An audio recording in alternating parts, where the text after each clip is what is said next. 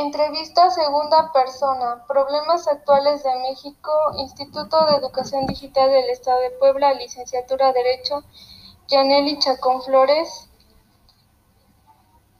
Mm, ¿Cuántos años tiene? 41. ¿Cuál es su población de origen? Teocelo, Veracruz. ¿Cuál es su residencia actual? Acatzingo, Puebla.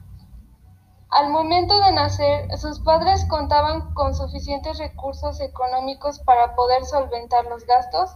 Sí. ¿Cuántos hermanos tiene? Uno.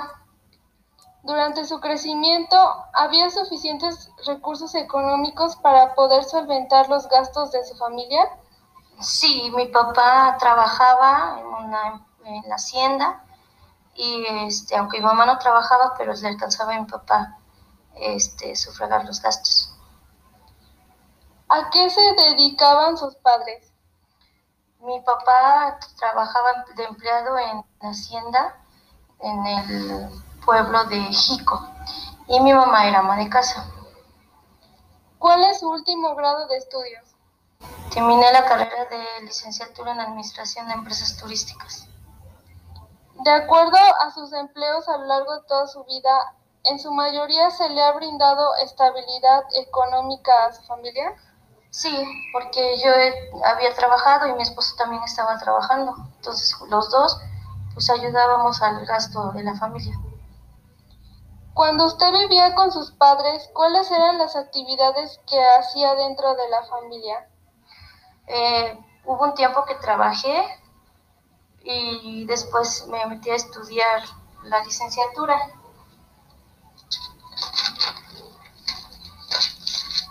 ¿Usted ha migrado alguna vez? Pues se puede decir que me fui del pueblo donde vivía y me fui a estudiar a Veracruz yo sola. ¿Cuál es el nivel de vida que usted tiene ahorita y que posiblemente sus padres no tuvieron acceso u oportunidad de disfrutar? Pues yo creo que el internet, porque pues ellos no, no contaban con esta herramienta.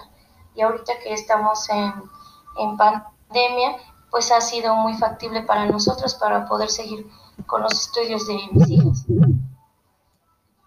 ¿Usted eh, logró sus sueños eh, de, bueno, de acuerdo a su carrera?